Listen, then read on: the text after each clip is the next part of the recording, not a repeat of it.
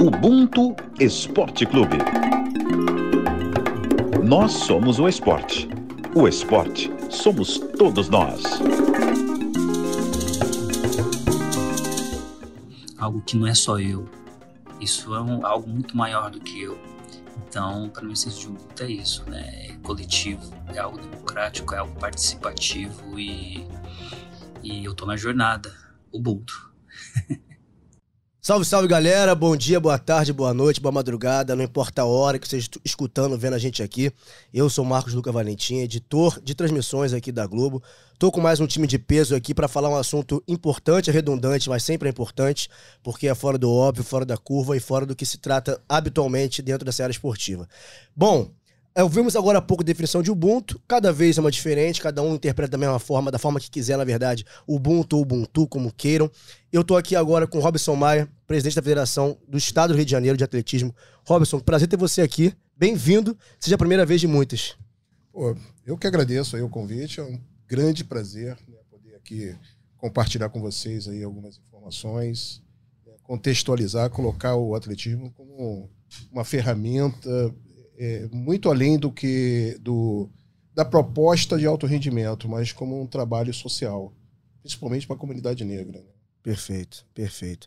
Também com a gente aqui já segunda, terceira, quarta, quinta vez, sei lá, tem crachá, já tem carteirinha do Ubuntu.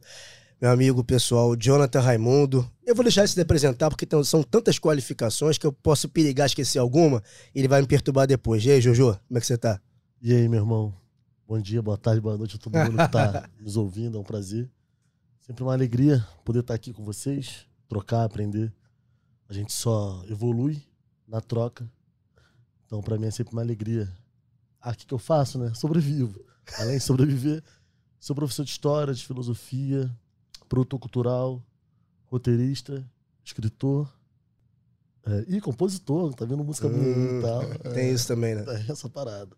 Tá bom. Acho que é isso. Deve ter mais coisas também. Mas Só isso tudo? É, palestrante, pesquisador, enfim. Por tá. Bom. É isso. E para me ajudar a conduzir esse papo aqui, Pedro Moreno, comentarista do mais alto gabarito. Como é que você tá, irmão? Que bom ter você de novo aqui. Aliás, a gente não faz programa junto tem tempo aí. Tem alguns meses aí que a gente não tá junto aí nessa mesa aqui. Pois é, fala galera, abraço para todo mundo que ouve a gente, que vê a gente também. Tem novidade vindo tem novidade, no caminho aí, tem. a gente vai adiantar daqui a pouco. Casa cheia no Ubuntu hoje, feliz demais de estar aqui com vocês. É, ela me perguntou aqui, a nossa produtora, perguntou aqui qual o crédito que eu boto aqui no Jonathan Raimundo. Eu falei, cara, não tem espaço suficiente, entendeu? Vamos esperar o homem chegar aí, ele mesmo dar o crédito dele, porque não tem espaço suficiente.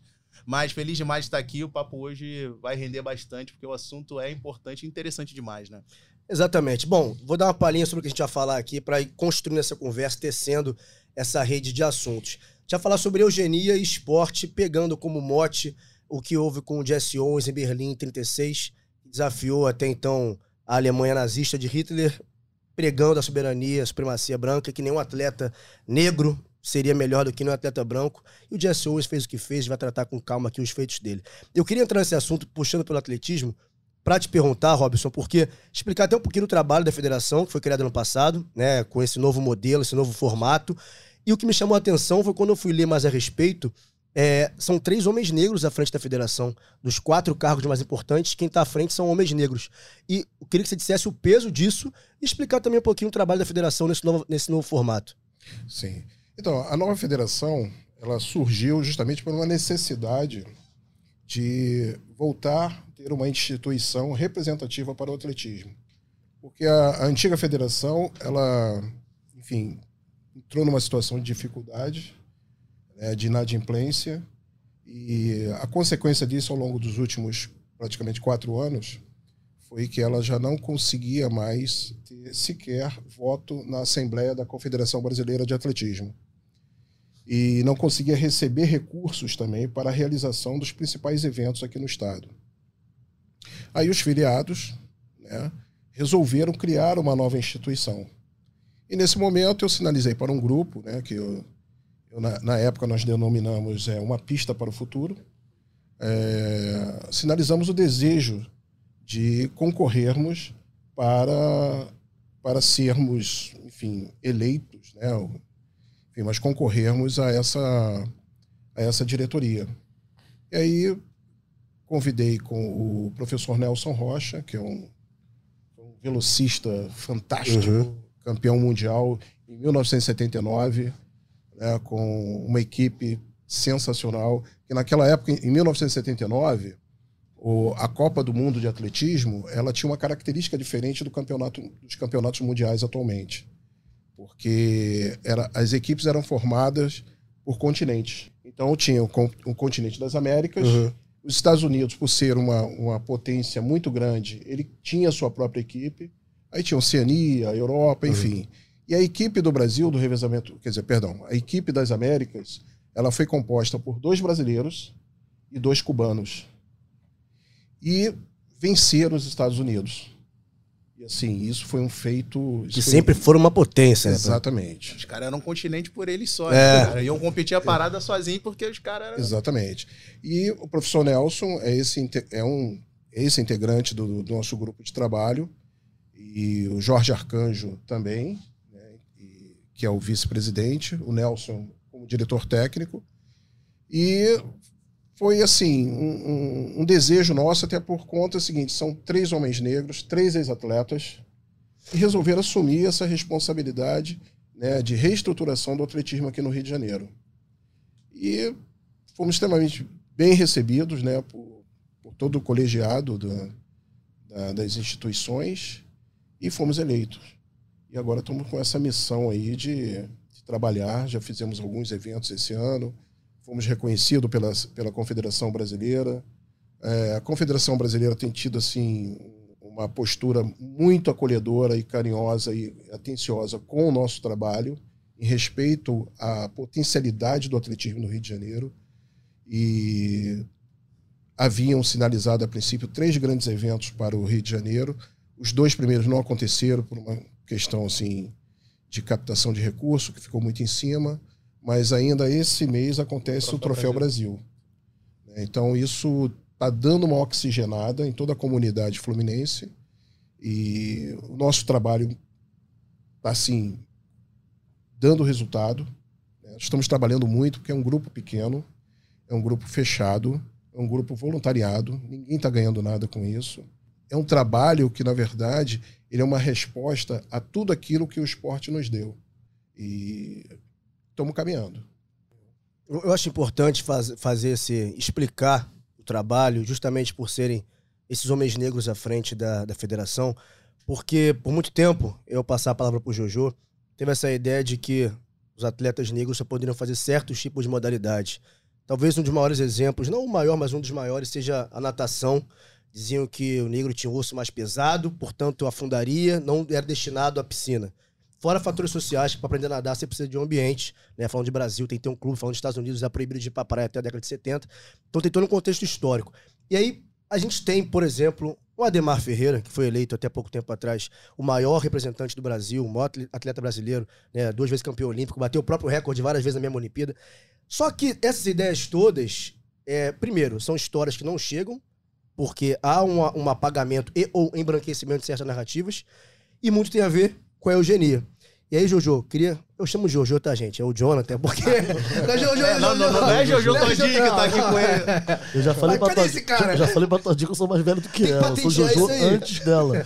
Seria muito legal receber a Jojo Todinho aqui também, mas hoje. É. Jojo, hoje é o Jojo, Jojo, Jojo, imagina. É, pô, eco. Como é que.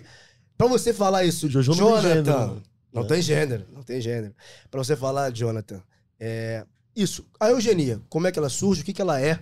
E pra gente destrinchar o impacto dela na sociedade aqui no, e no, no esporte como um todo? A eugenia é uma, é uma, entre aspas, ciência, se instaura, se começa como uma ciência, e é, sobretudo uma política que entende que existe uma, uma raça, uma, uma, um grupo humano que é mais habilidoso, que é mais inteligente, que é mais civilizado, que tem potencialidades corporais superiores, em detrimento de outros grupos humanos que seriam inferiores. Na verdade, é uma discussão que está lá no século XVI, XVII.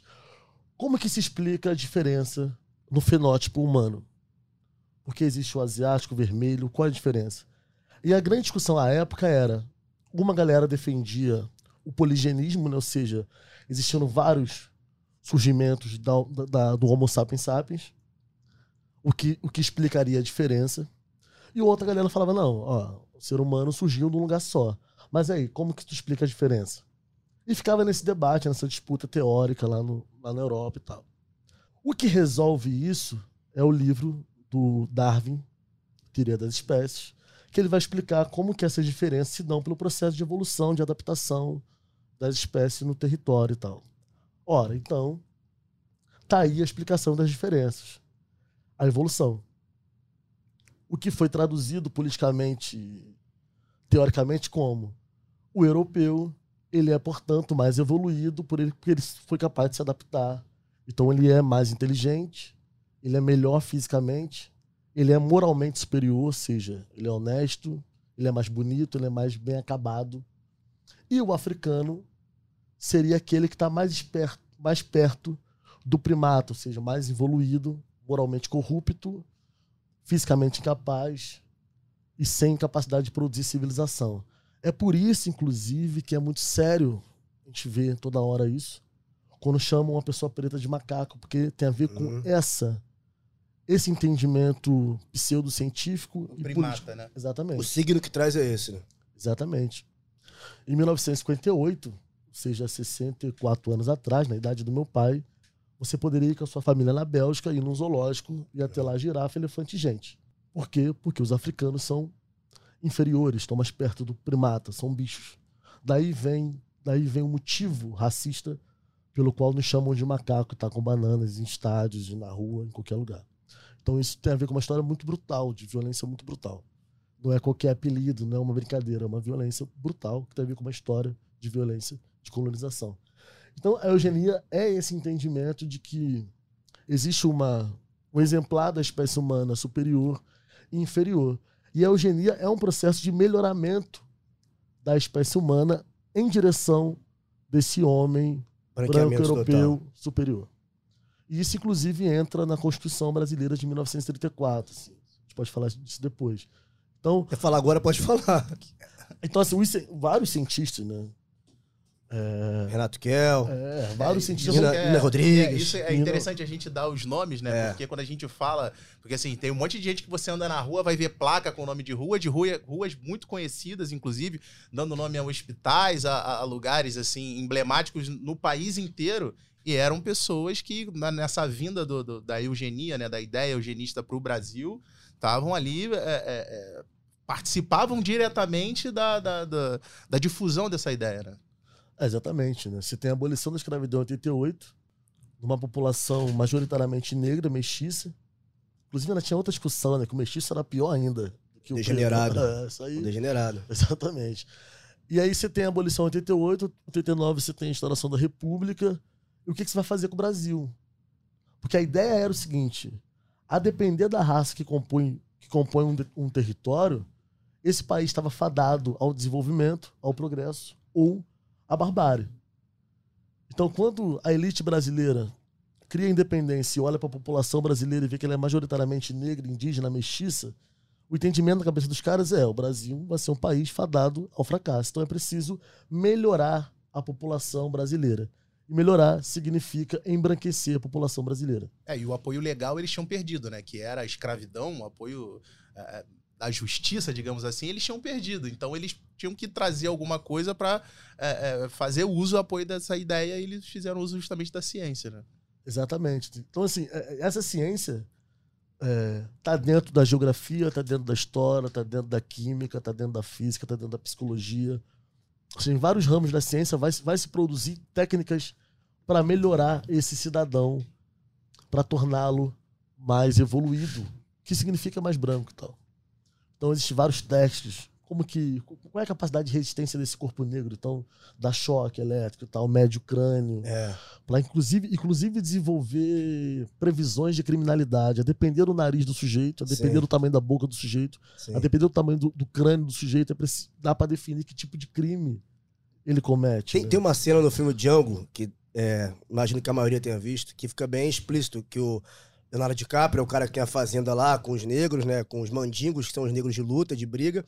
E ele, na hora que ele descobre o plano do Django, ele pega um crânio e fala assim: essa região do crânio aqui destinada ao poder, os brancos estão na soberania. A mesma parte do crânio do negro é para serviência. Então tem que entender que vocês já estão destinados a servir. Pelo tamanho do crânio. Exatamente. Então tu pega. É, tá aí, tá no filme aí. Não precisa ir muito longe, não. O filme todo mundo viu.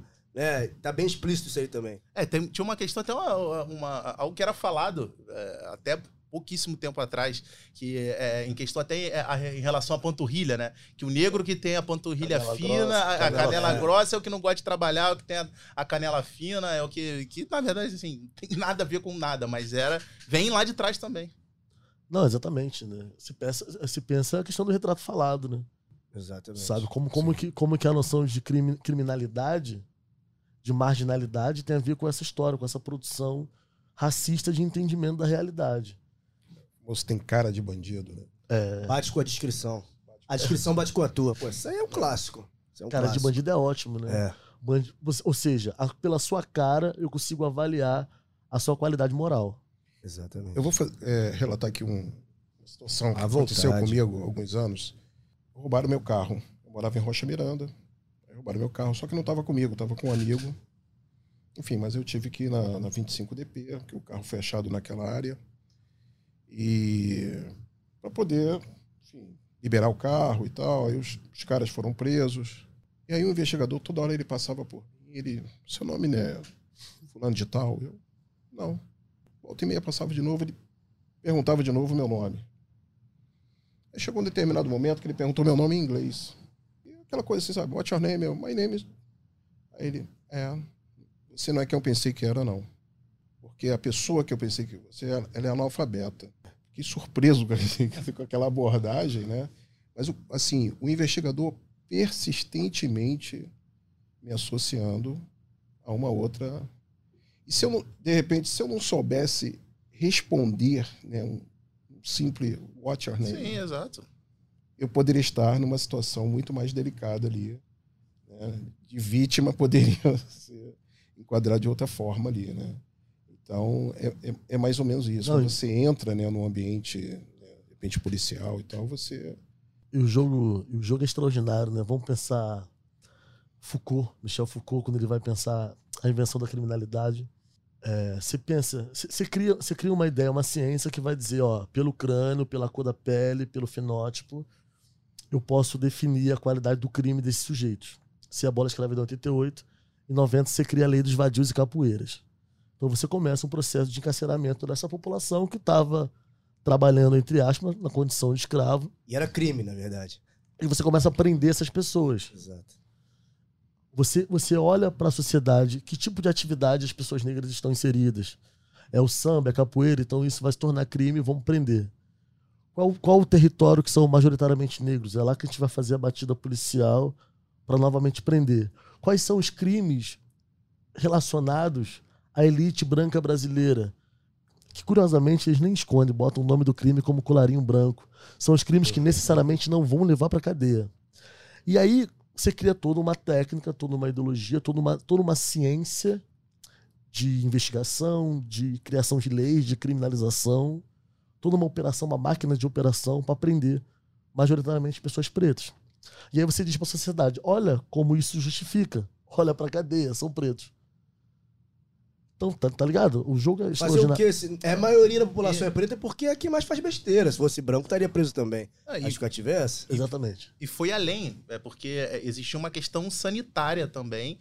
Vários sanitaristas famosos, é, é, principais da época, tinham um ideal também de simplesmente deixar preto morrer, porque eles tinham essa ideia da, da, da eugenia, então imaginavam que se, ó, se a gente deixar os pretos eh, morrerem, a gente vai ter um embranquecimento natural da, da população. Então, assim, tinha preto que não tinha. é, Era uma época ainda, a gente está falando isso aqui de início do, do século do século XX, né? Final do século XIX, início do século XX. Então, saneamento básico era algo que não existia praticamente, era um, um Rio de Janeiro que começava a crescer, mas sem, sem muita ordem, né? O crescimento urbano muito desordenado. Periferia, Onde- favela, cortiço. É, é, crescimentos de cortiço, de favelas. Então, assim, a gente não tinha o saneamento básico. Então, algo até o que acontece hoje, né? A população preta absolutamente desassistida, mas naquela época era ainda pior e existia esse ideal de, ó, é, vamos simplesmente deixar os pretos morrerem, porque se os pretos morrerem, a gente vai ter é, é, um crescimento natural da população branca e, e essa esse embranquecimento, de fato, da, da, da população. E aí você tem. Por que isso tem a ver com o esporte? Qual é a relação? Se a gente pegar, por exemplo, é, o futebol, que é o mais praticado esporte no mundo, o mais popular do Brasil em larga escala, obviamente. Em 1920, se eu não me engano, aliás, antes, 1902, a seleção foi jogar no Uruguai. Minto, 1900 1922 e 21. A seleção foi jogar no Uruguai, brasileira, e a maioria, todos os jogadores eram brancos, porque não podiam ter jogadores negros que não eram aceitos ali, não só no Brasil, mas no país que esse jogador amistoso não poderiam ir negros. E eu falando do futebol. Quando a gente fala, da minha visão, o único esporte que não é de elite no Brasil é o futebol. Todos os outros esportes são de elite. Você, o futebol, ele nasce, ele gera qualquer coisa que remeta a uma esfera, tu bota no chão, chuta e faz um gol de bambu, de chinelo. Você não tem rede espalhada pela cidade para jogar vôlei, você não consegue botar um, um vaso de planta em qualquer esquina para jogar basquete. Então tudo requer o um mínimo de estrutura. Se você requer estrutura, por si só é excludente. Então, o futebol para mim é o único acessível e democrático a todo mundo. E quando você, desde o futebol, falando 100 anos atrás aqui, você já proíbe as pessoas de estarem no esporte mais democrático do mundo, você planta no imaginário que todos os outros esportes também são brancos. E aí você vai ter em 36, é, em plena vigência do, do, da Alemanha nazista, o Jesse Owens que vai lá desafiar o Hitler.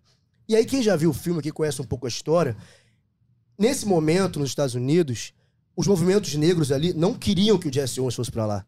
Sim. Pra que tu vai se meter nisso? Vai um país que, não, que odeia. Pra, pra quê? Para defender os É, Estados existiu um Unidos. Pra defender os Estados Unidos? Existiu um Imagina o Alho vendo isso, né? Pra defender os Estados Unidos? Pra- Não, eu vou, eu vou, eu vou provar. Eu vou lá, eu, eu tenho que ir. O pai Ele dele era o teve melhor. uma, teve uma influência muito grande nessa decisão dele, que o pai dele dizia, ó, você tem o dever de ir justamente para você provar o contrário da, do- de- dessa tese da supremacia ariana. E só em relação ao que você falou do futebol, eu acho que o atletismo também tem muito disso, dessa questão do popular. Eu acho que talvez até isso explique Pelos projetos, né? o porquê da gente ter é, é, muitos velocistas é, é, negros, não só velocistas, mas atletas, enfim, é, negros é, dentro do atletismo, porque é, vários atletas a gente vai ver na história, vários surgem, é, por mais que, que, que seja numa, nu- numa situação, é, às vezes não tem um tênis para correr, mas, cara, a corrida você. Você pega um caminho e corre, entendeu? É isso, tem é. muito do lúdico também, Sim, dentro do pique. atletismo, que é o que tem no futebol. No futebol é- é- você pode não ter a estrutura, mas você uma, arruma uma, bola- faz uma bola de meia, faz uma bola de jornal e, e joga. O atletismo Hum. também tem muito disso, que é diferente, por exemplo, do basquete, que, como você explicou, precisa de um clube, da natação, do É que eu citei os mais, os mais praticados no Brasil, são esses três. Sim, sim, sim. E o futebol é o único que Aham. de- independe de estrutura, assim por dizer. Mas se eu falar alguma coisa, senhor Robson, pode falar, por Então, favor. não, é assim, o, o atletismo ele é definido como um esporte base. Uhum. Todos os movimentos que são Todos os realizados... outros esportes têm alguma coisa É, do... a base, A essa mecânica base toda. natural de de você, dos seus movimentos, de- da corrida, do salto, né, do zigue-zague, tudo isso, é, todos esses elementos, ele vem, vem dessa base do atletismo. E a partir daí você tem, digamos assim, essa aplicação, ou essa adequação nos demais esportes. né. Agora, em relação à prática, até um tempo atrás eu entrevistando o Cláudio da Mata, que foi um saltador de altura nos anos 80, que teve até em Moscou, ele, ele, ele é meio contraditório, né? Ele disse, olha, o atletismo não é um esporte barato. Se você olhar pelo ponto de vista do equipamento, eu Ah, concordo. Porque sim. se hoje você for é, ter que construir uma, uma pista emborrachada... Não, uma sapatilha, quanto é que custa? É, É, exato. Mas vai, uma pista hoje emborrachada está em torno aí de uns 10 milhões. Então é um investimento alto. Porém, você existe é, é, possibilidade de você praticar o atletismo básico, sabe, sem equipamentos, sabe, dentro de uma metodologia chamada mini atletismo, Mas é possível formar atletas de ponta sem essa estrutura? no alto rendimento não. Não. Mas é aquela história. Eu já vou puxar um paralelo aqui, só para deixar. é, por que, que a coisa dá certo na Jamaica? Bom. Entendeu? Qual é a diferença da nossa matriz genética em relação à Jamaica? Agora, lá você, você vai fazer uns jogos escolares na Jamaica, isso eu estou falando de há muitos anos. Estádios lotados. É lotado. absurdo, é. é. Aí você fala, ah, o Usain Bolt, o Usain Bolt é um ponto fora da curva. Mas se você for é, é, pesquisar quantos outros grandes atletas, masculino e feminino, a Jamaica tem reproduzido ao longo dos anos, é uma coisa sensacional. Isso, eh, isso me deu um gatilho ancestral. Porque eu fico pensando quanto, como que o esporte, inclusive essas competições, eram presentes na escola pública. Exatamente. E como isso, como isso degringolou. E Isso diminui na medida em que a escola pública vai ficando mais pública, né?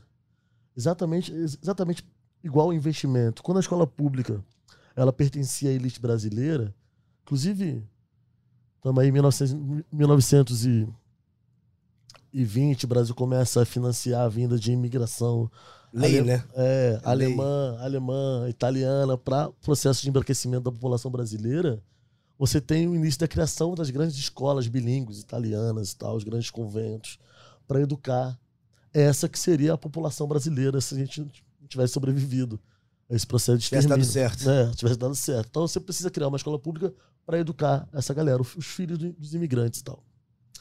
E a escola pública é o aço, é boa pra cacete e tal. Quando você começa, a partir da década de 80, 90, a criar uma campanha de alfabetização em massa, em que a população de fato vai para a escola, você tem a baixa de investimento e a criação do universo privado escolar. Ou seja, ó, tá vindo muito preto, pobre para dentro da escola pública, você tira investimento público e cria uma alternativa de educação agora bem melhor, porque há o suca- o sucateamento da, da, da escola pública para a educação das elites que vão ocupar os cargos de dirigente e tal. E aí eu fico pensando se, se- se esse processo que agora acontece nas universidades também, na medida que há cota, na medida que há um acesso maior das universidades, acaba o dinheiro das bolsas todas e tal.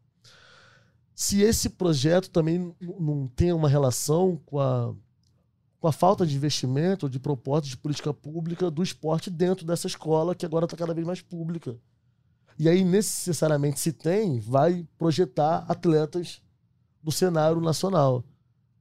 Então você pega o investimento no esporte que poderia ser público, que poderia ser viabilizado pela escola pública, e não faz, fazendo com que esse esporte seja um esporte agora privado no sentido de, de investimento. Obviamente, quem tem grana, quem conseguiu acumular riqueza nesse país, por conta da história desse país, é a galera branca, assim. Eu acho que. E eu queria ouvir de você, Robson, porque o que o Jojo falou, eu concordo. E tem um outra. Traz uma outra dinâmica, que é a seguinte. É, se a gente pegar o fu- futebol, de novo, o maior que a gente tem aqui, o esporte mais praticado, os atletas que estão ali, os atletas que jogam futebol, os negros, enfim, pobres, é, eles conseguem entrar pelos clubes. Fazem o teste lá, tem a peneira e tal. Dificilmente um projeto social que é descoberto num projeto de, de da perto da esquina de casa, que dificilmente vai no clube, numa base. Os outros esportes, essas pessoas é, negras e de, de- de pobres, para chegar num basquete, num vôlei que eu citei aqui, muitos são de projetos sociais, porque teve contato com aquele esporte ali pela primeira vez. No colégio, é, eu já conversei com várias pessoas, não só no meu colégio, eu não tinha a educação física, era tipo um segundo recreio, toma bola. E é isso, pô, a bola. Não tinha uma, um estudo, vamos fazer assim, o futebol vai ser assim, o basquete é isso aqui. Não tinha isso. Então, não, é, não é aliado a um projeto de formação, de, de capacitação de possíveis atletas. Porque, obviamente, né, Exatamente. nem todo mundo ali, pô, numa turma de 50, tu não vai ter 50 atletas. Mas se em cada turma de 40, 50 alunos você tiver dois, três, que você consiga perceber uma predisposição a praticar, a ter um potencial em, em determinado esporte, pô, tá ótimo, cara. Qual o caminho do professor? educação né? Qual o física, caminho? não é educação física, mas... Ah, o professor viu ali uma aluna extraordinária no handball. O que ele faz com isso? É, eu acho que. Você é a melhor delas, e fica por isso. Então, é, desculpa, mas a, a Fofão, a nossa Fofão. Já ela- teve aqui, inclusive. É, então, ela sai, é, é, ela sai, ela começa a praticar o vôlei justamente por conta disso. Uhum. Ela praticava no colégio e tudo mais, e aí um professor identificou que ela tinha um, um- um- um talento a mais, e aí indica ela para um, pra um projeto social, e através desse, proce- desse projeto social é que ela começa a se desenvolver até depois e ser direcionada a clubes. Mas é, isso daí a gente tá falando, a Fofão, é, isso daí a gente tá falando de década de 70, possivelmente, entendeu? Que cai muito do que o Jonathan falou, de tipo, de como que esse processo de degradação, né? O atletismo, o, atle- atleti- o em Realengo, né? E aí tá perto ali do da academia de polícia, na Sulacap e tal. Eu fiz atletismo lá. Então, na minha época de escola, ainda tinha ainda, ó, vai pra lá, faz atletismo. Então, tinha esse acompanhamento, que eu nem sei como que tá agora. Mas rolava, senão cheguei a competir, mas era muito preguiçoso pra ficar. Ah, não dá pra. exige, exige, exige não só dedicação, mas existe dedicação na alimentação, Sim. no treinamento, existe um, um tipo, né? um tipo de inteligência que eu não fui dotado. Eu fiz atletismo um tempo, eu fiz. Eu já contei isso aqui já, quando a gente recebeu o Claudinei Quirino aqui uma época. E ele Quase era... chorou. Quase chorou. Não, foi, foi. Porque, pô, o Claudinei, eu vi naqueles jogos de Sydney, que eu era moleque de 2000, aqueles quatro homens negros lá no revezamento pegaram a prata, meu irmão. Então, assim, eu lembro do Claudinei correndo pra cruzar no último homem. E onde ele cruzar, cara, e eu já contei isso aqui, foi curioso porque ele cruzou a linha e eu vi que era um homem negro de dois brincos nas orelhas. Dia seguinte, fui furar a orelha. Eu cheguei no colégio grandão, falei, cara, se o Claudinei tá a orelha furada, ninguém vai me peitar. O Claudinei usa, pô. Então, e aí eu ia passar, você falar antes disso, né, do, dessa questão do que o Jonathan falou, que o Pedro falou, do projeto social, de como esse atleta chega, porque no colégio dificilmente vai identificar a potência que esse, esse garoto, essa garota tem pra despontar no atletismo. Como é que, como é que o atletismo se apresenta pra essa pessoa se não existe uma educação física na escola? Bom, é, primeiro assim, a, a- a grande ausência hoje que, assim, se você perguntar a qualquer professor de educação física hoje, eles vão sinalizar, vão ratificar isso aí que eu estou dizendo. Não existe uma política de Estado né, para o desporto e para o esporte. Isso já é um grande problema. O que existe são políticas de governo. Aquela coisa que acontece ali a cada dois anos, todos sabem mais ou menos como é que funciona. Então, o cara Normalmente perto de eleição. Exatamente. Então, assim, trabalhos é, é, continuados, trabalhos sérios, é, são poucos. E aí o que, que acontece?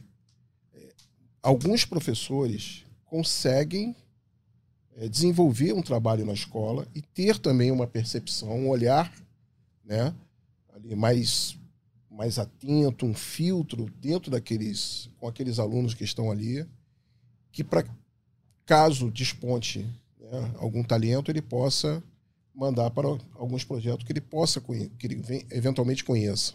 Eu acho que a base ela é, ela é fundamental, sabe, a nível escolar, porque é ali que está o celeiro, ali, ali que os alunos estão, a matéria-prima ela está ali diariamente. Então, é muito mais fácil um professor de educação física perceber aquele jovem que está ali do que alguém na rua. Assim, dificilmente um garoto vai ficar, principalmente nos dias de hoje, vai ficar correndo na rua, numa praça. Mas na escola, não. Ele vai estar naquela atividade. É, vou só contextualizar uma questão que aconteceu uma, alguns anos atrás com a minha filha. Ela estudava ali na escola, ali em Realengo. E aí, um dia, ela falou para mim: Eu falei, o que você faz na educação física? Nada. Eu fico no telefone.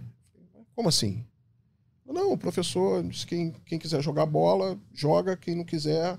E, no, no geral, as meninas eram excluídas. Aí um dia eu fui lá conversar com esse professor. Ele não gostou muito, até porque tinha um professor, é irmão da diretora e tal, não sei o quê. Mas eu fui sinalizar para ele que era importante é, ele não ter esse comportamento excludente dentro e, e nem limitado também. E você pegar uma bola e simplesmente colocar para a galera correr, é, isso é entretenimento, isso é diversão. Isso não é uma atividade física propriamente. Né? Então, tive uma conversa com ele a partir dali aconteceram algumas mudanças. Mas, assim, in- infelizmente, com alguns profissionais, mas aí é que eu falo, como não há uma política né, De Estado, de você falou. Estado, exatamente. É, porque, não- porque a política de Estado tem a ver com, com nação. E qual a E- ideia de nação que E, você é, tem? exatamente, aí a gente volta para a É, eugenia. exatamente. Ou seja, é, as famílias abastadas que conseguiram produzir riqueza a partir do processo histórico que a gente conhece, que forma o Brasil, agora, porque tem grana, vai conseguir pegar o seu filho, botar numa escolinha paga ou num clube pago. Exatamente. Então, a massa, majoritariamente negra que está na escola pública, não vai ter acesso a esse tipo de investimento, esse tipo de pensamento. Porque a gente está falando aqui também sobre poder, né? Esporte é geração de economia, é visibilidade, é poder e tal. Então parece que há uma. Porque não é possível que só a gente seja iluminado, entende a importância do esporte. Acho que Sim. todo mundo entende. Há, há um- uma, há um não investimento consciente para a manutenção e criação de, uma, de um tipo de país. Não à toa que entre 2014 e 2016, todos os holofotes, todos os recursos necessários chegaram aqui ao Brasil, ao Rio de Janeiro, por conta da Copa do Mundo e da- das Olimpíadas, né? Exatamente. E eu, eu acho que essa ideia do esporte, que, como que parte do projeto de nação, como o Jojo falou, vai muito do- de acordo com, com o seguinte: eu penso que o esporte, não só pelo projeto social, pelas questões sociais que envolvem, que, claro que é importante o projeto, que é no comum a história de salvou uma vida, vários, várias vidas serem salvas pelo esporte, é, mas eu entendo o esporte como a ferramenta, o, o artifício mais democrático que a gente tem né, com, com a sociedade, porque a régua do esporte é a paixão. Então, o que uma pessoa no ambiente esportivo, um astro, fala, ele vai impactar todo mundo, vai chegar a todo mundo. Pode chegar negativamente a uma pessoa e positivamente a outra, mas vai chegar a todo mundo. Nós aqui dialogamos com bolhas, embora cada um tenha a sua, a, a sua forma de aplicar o seu discurso, mas tem gente que não chega, que aonde esse discurso não chega. Eu vejo o esporte como capaz de chegar a todos os lugares. E aí, quando você parte do projeto de nação, que já tenta mutilar é, pessoas de estarem no esporte, você também mutila que pessoas pensem o esporte e possam parar, no momento de ápice da carreira, terem um discurso afiado que vai impactar um milhão de pessoas. E eu queria, eu tô dizendo isso para falar o seguinte: a gente teve o Jesse Owens, que foi lá desafiar o cara, ganhou quatro ouros, bateu recorde e voltou. Isso foi em 1936. Ele volta para os Estados Unidos, ele é barrado no restaurante de um hotel, porque ele é negro. Ele continua sendo negro. Ele é o Jesse Owens, mas ele é negro. E aí tem uma questão que eu queria perguntar mesmo a vocês três aqui. É, que talvez não tenha resposta, mas eu gostaria de ouvir. É comum, aliás, é uma das práticas de genocídio, como bem aponta Abdias no livro, você coletiviza um erro e individualiza o acerto. Se você erra, ah, negro não presta pra isso, a gente deu oportunidade o cara errou. Mas se o Jesse Owens acerta, ah, mas é o Jesse Owens que é bom. Não quer dizer que todos são bons. A minha pergunta é, A criação do negro excepcional, né? exatamente, Sim. a síndrome do negro único.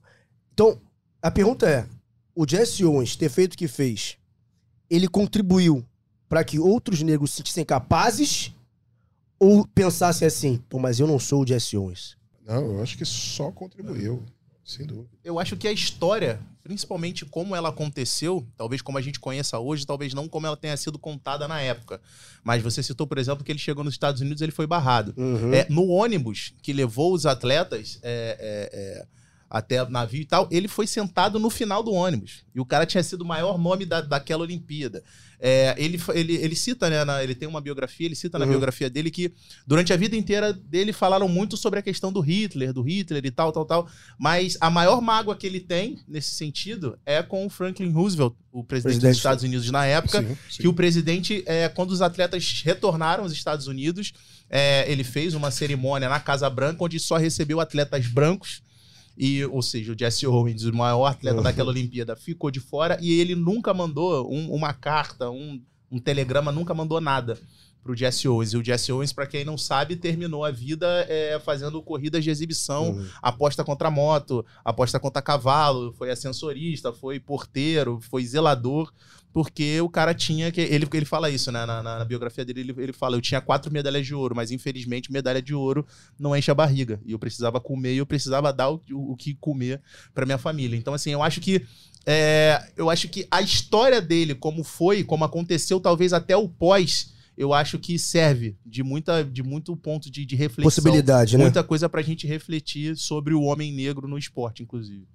Jojo, Eu pensei em mil coisas aqui. eu tô vendo tua cabeça, tá saindo, tá saindo fumaça aqui. Mas eu fico pensando é, como é que a gente deveria fazer justiça histórica e botar esse homem é, como um dos caras que venceu Hitler, venceu a narrativa da supremacia branca e do domínio territorial que Hitler estava fazendo na Europa e fora dela. Então, assim, não foi só as armas Uhum. dos aliados, as armas da União Soviética, mas foi também a grandiosidade de um cara que interrompeu uma lógica discursiva É ideologia. de que eu, superi eu sou superior, nós somos superiores. Mentira! E ficou todo mundo viu. É mentira. Acabou, acabou. Virou fumaça teu papo. Então isso é extraordinário. E como é extraordinário conseguir fazer isso. A gente sabe o quanto o psicológico é fundamental no atletismo. A gente sabe a dedicação, a preparação. E não existe nada que ferra mais o psicológico de um ser humano do que a produção de indignidade, né? Que é o racismo. Uhum. Então, apesar do racismo, apesar das dificuldades econômicas todas, de todas as violências brutais, esse cara conseguiu, conseguiu interromper um discurso ideológico de uma máquina brutal que era, que era a Alemanha nazista. Isso é extraordinário, assim. Porque às vezes, às vezes a gente fica focado no- nas coisas ruins e tal, e não percebe como é extraordinário a nossa, Grandioso, a né? nossa capacidade de, no inferno, produzir beleza, produzir milagre, produzir o extraordinário. Imagina se a gente tivesse o céu. Cara, Esse e assim, enfrentamento Imagina dele, se nos dessem o céu, nem o céu, a terra, tá ligado?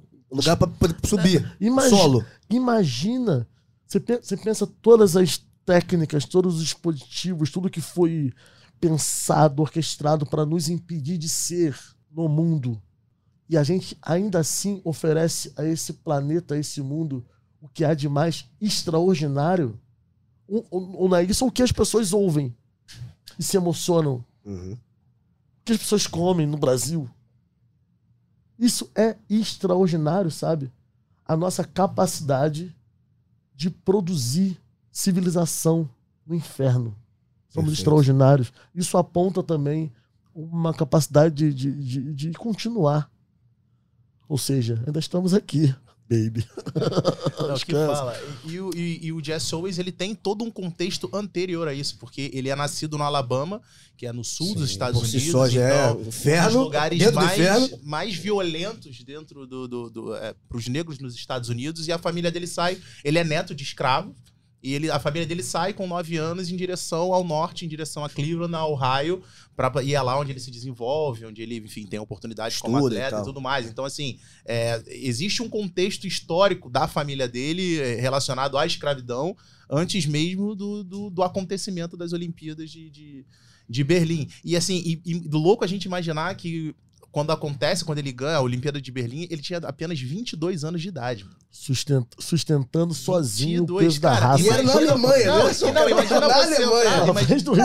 Imagina não você, tremeu a não, perna. assim, imagina você entrar no estádio olímpico com mais de 20 mil pessoas ali, pô, dá pra gente falar ali que todo mundo ali era nazista, né, irmão? Tá todo mundo ali abraçando o cara. Imagina você entrar com 20 mil, pe- 20 mil nazistas e você entrar pra disputar uma Olimpíada, sabe? Com o cara em que nome era o de uma soberano. raça. Exatamente. Porque você sabe que se você perde, toda a tua raça tá Exatamente. condenada à ideia. Tá de- vendo como é que você é inferior? tem- é, Teu melhor nome perdeu? aproveitar até para aproveitar até para sugerir, já que você falou da, da raça, aproveitar até para sugerir, tem um, um filme no Netflix, Raça. né, o Raça, filme interessantíssimo de assistir e tem um outro documentário também que é, você falou em relação à a, a, Jamaica, tem- eu não vou lembrar agora, eu acho que é da ESPN esse documentário chamado é, Why Do Jamaicas Run So Fast, que é ESPN. porque é da ESPN, É, né? é, é. Porque que é, é um documentário que tenta explicar por que, que os jamaicanos são tão rápidos. Porque existem várias. é, é, é, é, vários termos, né? Ah, Sim. é por causa do corpo, é por causa de onde nasce, é por causa do clima, é por causa. E na verdade o documentário ele chega à conclusão que eles são tão rápidos porque existe um fomento do esporte, uma paixão do esporte na Jamaica para que aquilo aconteça. Então, por exemplo, ao longo do documentário você tem várias imagens, inclu- inclusive mostrando treinamentos antigos do Bolt, Do ele Bolt. ainda antes de ser a, lenda, né? Então, onde ele tá é, é, correndo lá e tal, e em volta tem a molecada descalça, correndo pra cima e pra baixo e tal, papapá. É, a, a final do, do, do revezamento 4 por 100 dos jogos de Primeiro dele? de, não, é. Acho que de Pequim, se eu não me engano, dos Jogos, dos jogos Olímpicos de Pequim, cara, a praça pública, uma praça pública lá em Kingston, cara, a praça tomada. Tipo a gente faz aqui Copa do Mundo, entendeu? Exatamente. Final da Copa de 2002, Alzirão e tal, lá no, Rio de Janeiro, pra quem é do Rio de Janeiro, tipo, lotado. Os caras estavam assim, a praça em Kingston e todo mundo lá assistindo a final do revezamento. Então, é isso que você falou. Qual é o nome do fomento. É, Why do Jamaicans run so fast? Porra, teu inglês tá tão bom que eu falei, caralho. Falou muito rápido, eu falei, muito fluente. Esquece. Cara, não tem. Muito, muito, já falou? Muito fluente, esquece. Outro nível do game. Ô, Robertson, como é que você. Não da Jamaica que o Pedro falou, que você apontou já antes, né, dessa, desse fator, mas a questão do Jesse Owens, que o Jonathan estava contando agora. Você. A gente teve vários aqui. A gente tem ainda vários atletas. Hoje em dia a gente fala muito do Paulo André, né? Até pela exposição midiática que ele teve, mas esquece, até às vezes as pessoas conhecem só pelo Big Brother, esquecem do extraordinário que ele faz enquanto atleta também. O Jesse Owens significou, aliás, mais livre. O que, que você vê do Jesse Owens em comparação ao Brasil? O que, que a gente pegou alguma coisa dele de, de representar, de possibilidade? O que, que para você, enquanto pessoa, enquanto atleta, significa o Jesse Owens? Então, é, o Jesse Owens, para mim, assim, foi uma grande referência quando eu comecei. É, Claro que eu já tinha parado, enfim, mas realmente era aquela figura Emblemático, né? emblemática, que era referência para muitos daquela minha geração. Então, e o contexto né, em que todo esse, não só pelo talento dele, mas esse contexto histórico, esse contexto de enfrentamento com uma Alemanha, mas não só com a Alemanha, mas com toda uma questão interna norte-americana, né?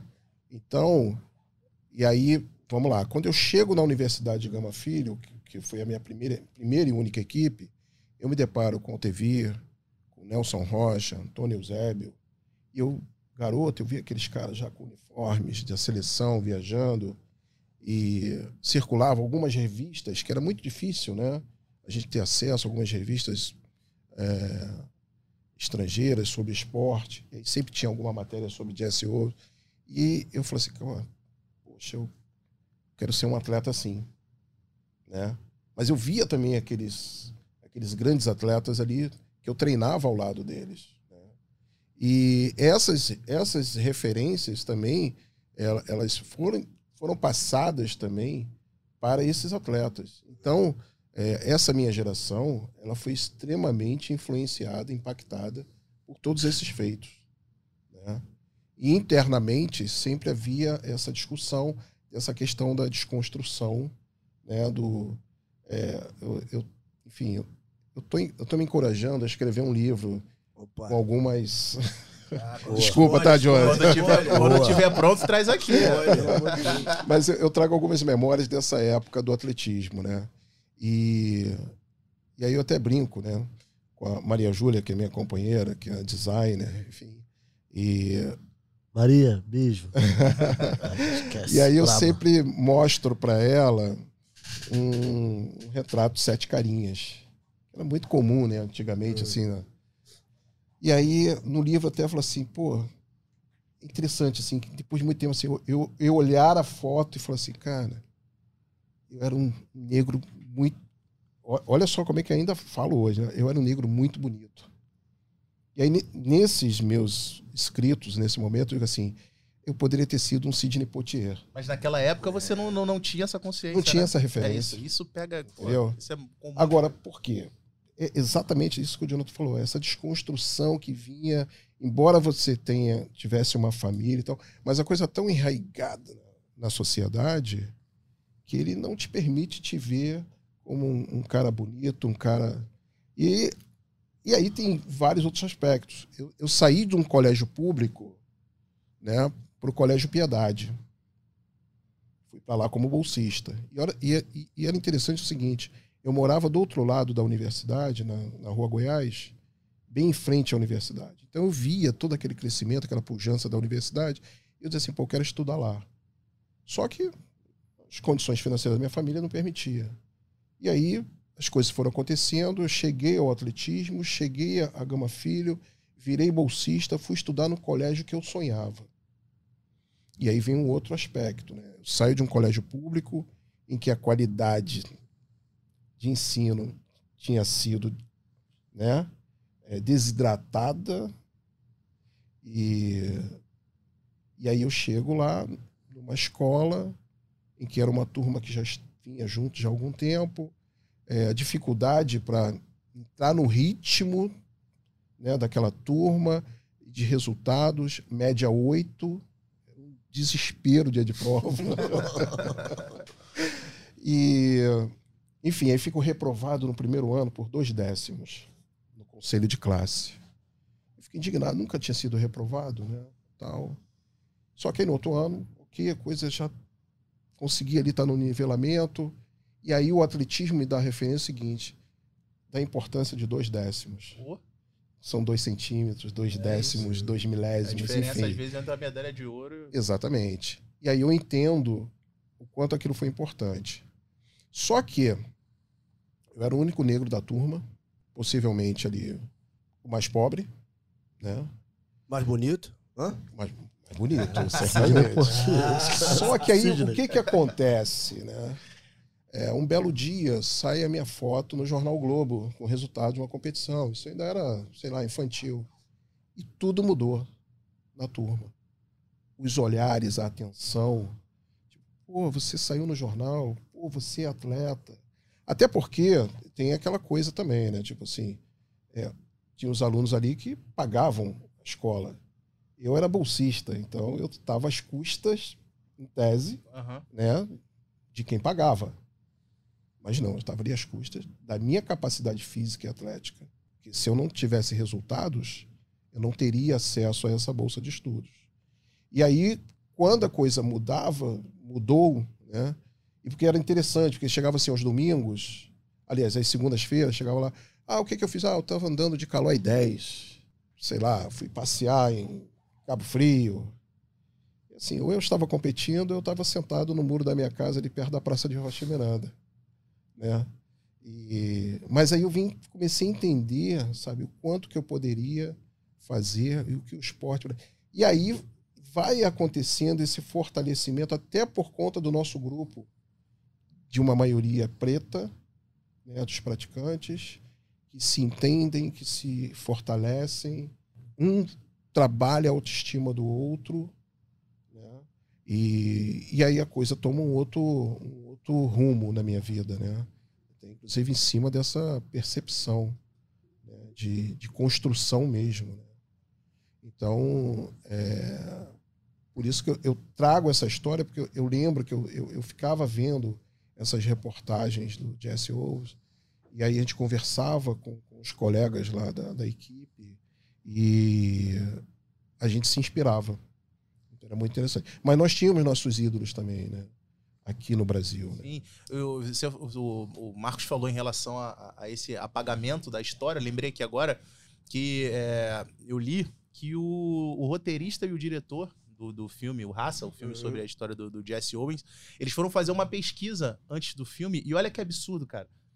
A maior parte das pessoas sabiam que, que, que o Jesse Owens tinha uma relação com, com a questão racial e tudo mais, mas muita gente não, não lembrava exatamente quem era. Muita gente confundia com os Panteras Negras da Olimpíada dos Jogos do, do México, então assim, não, não tinham exata noção, porque Sim. de fato, porque existe essa necessidade de- desse esquecimento do que é o feito histórico, e é o que eu falo aqui sempre em relação ao Ademar Ferreira da Silva no Esse é um Brasil, cara. absurdo. Se você sair na rua e perguntar ali, se você aqui, a gente tá na Barra da Tijuca aqui, se você sair na Avenida das Américas, pegar a primeira pessoa que passava, vem cá, você conhece Ademar Ferreira da Silva? Se tu fizer isso com 10, na minha, eu acho que no máximo três vão saber quem é Ademar Ferreira da Silva. E cara, o, o cara, o cara é o maior, É, cara, o cara é o maior atleta olímpico da história desse país, entendeu? Tipo, o Ademar Ferreira da Silva era pra ser um cara, o cara foi esquecido pelo Comitê Olímpico Brasileiro na abertura dos Jogos Olímpicos do Rio de Janeiro, sabe?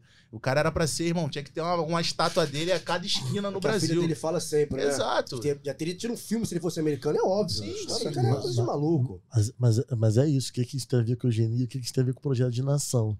Tal como eu falei, tal como a lógica de prender gente preta para justificar a criminalização e, e- e- e a violência, ela opera também no lado positivo. Então não vamos visibilizar, é, não vamos tocar, tornar evidente os sucessos para não inspirar, Você inclusive. produz no imaginário uma versão positiva. Exa- E exatamente. oferece possibilidade. Exatamente. Eu sempre, quando, quando, quando dou palestra e falo de diversidade, eu sempre uso uma, uma, uma, uma, uma historinha para tentar exemplificar isso, né? Você imagina, eu tô aqui produzindo som. Então eu falo. Se todo mundo aqui dentro desse prédio, na rua, combinar sem eu saber que quando eu falar ninguém vai ouvir, eu rapidamente desconfio da existência da minha voz. Porque o que atesta que eu tô falando é o ouvido do outro. Se eu for aqui falar com a tia, ó, não tô te ouvindo não, tá de sacanagem e tal. Cinco pessoas, seis pessoas aleatórias falando que não tá me ouvindo, eu vou desconfiar que eu não tô falando. E rapidamente eu vou acreditar, né? vou acreditar que eu não falo. Porque quem atesta isso é o outro. É como eu sou reapresentado pelo ouvido do outro, ou pela imagem, ou pelo discurso, ou pela história, ou pela lembrança. Então o que há, o que há é essa, essa, esse projeto que inviabiliza essas apresentações, essa diversidade, esses lugares e tal, porque, porque não se quer, não se quer que as pessoas alvo É perigoso, desse, né? de- desse orgulho se, se, se, se movimente por aí, pela via do orgulho, pela via da paixão, pela via do amor próprio, pela via da autoestima. Não é isso que se quer. E, e isso é tão extraordinário, assim, o racismo é tão poderoso que a elite brasileira prefere não ter medalha mesmo do que, do que produzir é, um país em que a diversidade, que as possibilidades reais de talento diversos seja, seja evidente. O Brasil escolhe não ter. Isso é um projeto de país que tem que estar em disputa. Precisamos disputar. Isso é tão Que tipo de nação. que- é, não tem nada de detalhe, nada, nada é por acaso em matéria de Isso é tão história poder. orquestrado que hoje eu até coloco o seguinte. É, a questão do legado olímpico, né? É, esse é um ponto. Tenho informações de muitos equipamentos de atletismo. Muitos. Equipamentos moderníssimos que estão desde 2016 trancafiados em galpões e que não são disponibilizados. Tem o próprio Miésimo, né? A gente tá falando ontem, né, Pedro? O Miésimo, que é maravilhoso e tá lá, como está. É, foi uma A matéria última reforma foi, foi, pra, foi pro Pan-Americano. Pan-Americano. Foi uma é. matéria que foi ao ar Então- no, no, no RJTV no- na primeira edição, acho que há duas, três semanas atrás, mostrando como que o Miésimo tá, assim, largado, né? Abandonado. Eu hoje eu não tenho colchões para fazer provas de salto. Eu não tenho Coisa dardo básica para do prova de básico, né? lançamento. E tá tudo guardado. Aí é isso que você diz, assim, o projeto é para que as coisas não aconteçam. É, óbvio. Então tá tudo lá, deixa lá guardado. Para que que eu vou colocar isso para desenvolver, né, um, um- Medalha? Melhor não, Não ter. tem, não tem. Medalha, inteligência, capacidade de, de, de, produzir riqueza, inclusive. Salvar a sabe? vida, né, cara? Exato. Salvar a vida, Pra pô. salvar? Salvar a vida. A gente tá falando de salvar a vida, cara. Dentro do, do contexto do que é o nosso país, do que é, cara, você tirar, é você, você tirar centenas, milhares de crianças de, de situação é, vulnerável, Olha, situação de crime, a morte, para a, dar oportunidade. a morte, a morte nesse país, aliás, a morte no mundo, novamente Leon Foucault, tô citando até um francês branco e tal, para ver se me ouve. ver se viu, a gente, a gente lê também os europeus, a gente tá ligado. É porque a, a, a morte não é uma casa, a morte é uma administração. A morte tem a ver com produção de riqueza, controle populacional. É o biopoder. Exatamente. É, na data de hoje, a gente tá gravando esse programa dia 16 de junho, a gente país é, a semana assim dificílima, a gente teve um jornalista, um indigenista que corpo foi encontrado, tudo indica ontem, e o presidente da nação hoje de manhã disse que o Top Gun, o filme é bom demais. né? Ele falou ontem assim, ele era mal visto na Amazônia. Pois é. Ele era mal visto por quê na Amazônia? Chamou os caras de aventureiro, né? Isso e, e- e é muito louco, assim. é, o que aconteceu com ele é um bárbaro, bizarro. Deveria tornar todo mundo envergonhado. Todo mundo deveria refletir qual é o seu papel nas ausências e tal, nisso. Todos nós. Mas é extraordinário também, né? Que sumiu uma aldeia inteira. É, E, e- Sim. e o, e o movimento global, o movimento não foi esse, assim. quase um mês até revelar o que aconteceu. Já no Money. Exatamente. Eu acho que. Ah, por favor, Robson. Ah, não. É só fazer um, um adendo. É, domingo passado, no Esporte Espetacular, passou uma matéria da Tamara Alexandrino, Uhum. uma atleta talentosa, continua treinando com objetivo para os próximos Jogos Olímpicos. Está sem patrocínio. Sem patrocínio. Inclusive está com risco de perder o investimento que ela pôde fazer ao longo dos anos, que ela conseguiu alguma coisa no conjunto habitacional ali em Santa Cruz, que possivelmente ela vai ter que abrir mão porque não consegue pagar as prestações. E como atleta, ela hoje não, não tem nenhum, nenhum recurso, né? É, e trabalha, ganha alguma coisa que ela trabalha é, como chefe numa confeitaria no centro do Rio de Janeiro, uma confeitaria famosa. Mas ela está ali persistindo, treinando, cuidando da filha dela, da família dela. Mas cadê o, as bolsas de investimento, bolsa atleta? Cadê o, o Estado? Cadê o município? Cadê o governo federal? Cinicamente, quando ela ganhar um ouro, esse estado vai aparecer para tirar Aí selfie. vão convidá-la Ah, para gente subir a tem, rampa. Cara, a gente tem um exemplo, a gente tem um É exemplo aqui. Marinha.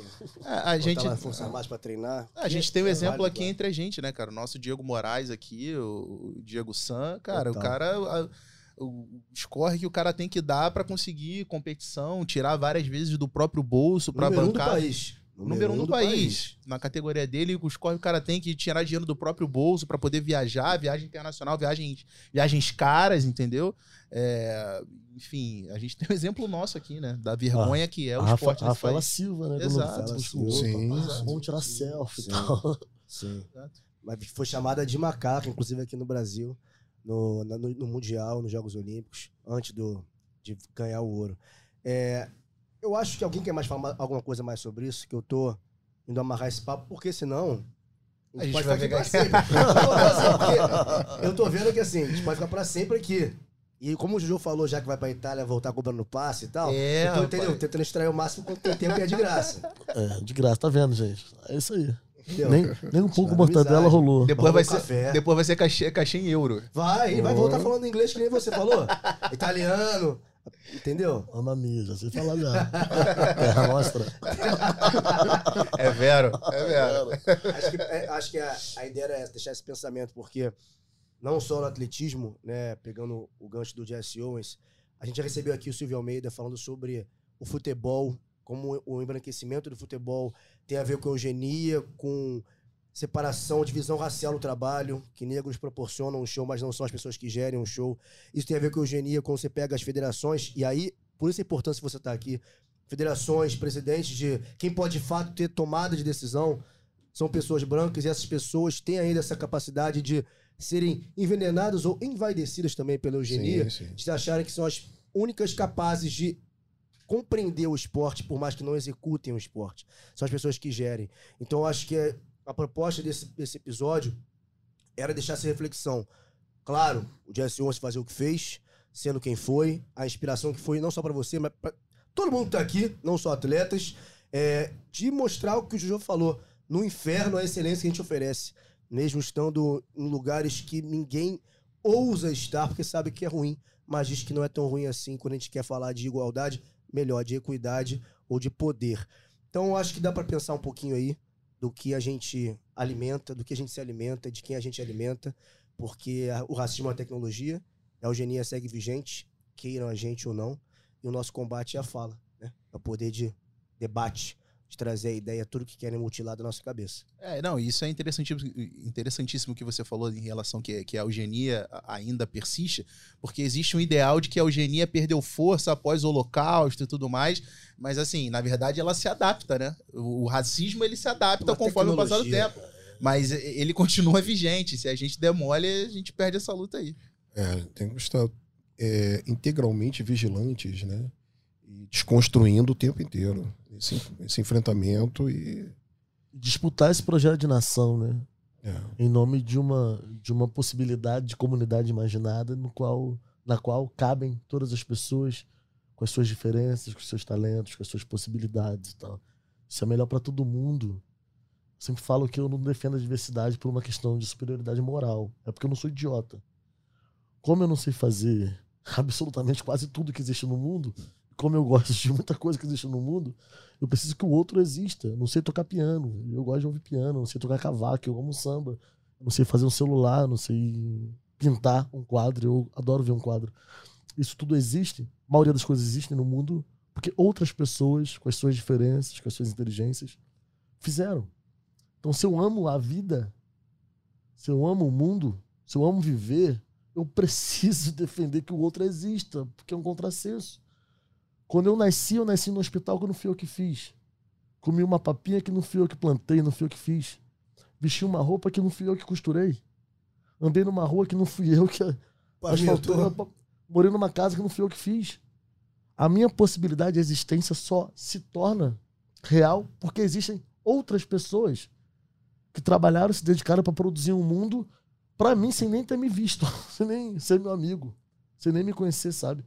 Então acho que esse tipo de entendimento, esse tipo de gratidão deve exigir de nós responsabilidade com esse mundo e com a construção de um mundo em que caibam todas as pessoas, porque isso é questão de melhorar para todo mundo. Sabe, não é porque a gente é melhor, moralmente superior, não porque a gente não é idiota. Eu, assim, eu adoro coisas que eu não sei fazer. Adoro Perfeitamente. comer, comer comidas que eu não sei cozinhar.